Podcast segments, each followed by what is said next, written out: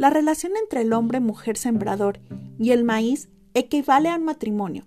Sin embargo, es una frágil relación porque implica establecer una alianza con los dioses del inframundo, los parientes de las muchachas del maíz.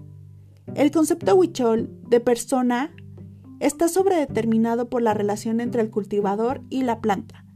Muchos nombres personales, tanto de hombres como de mujeres, se refieren a algún aspecto del cultivo de la milpa.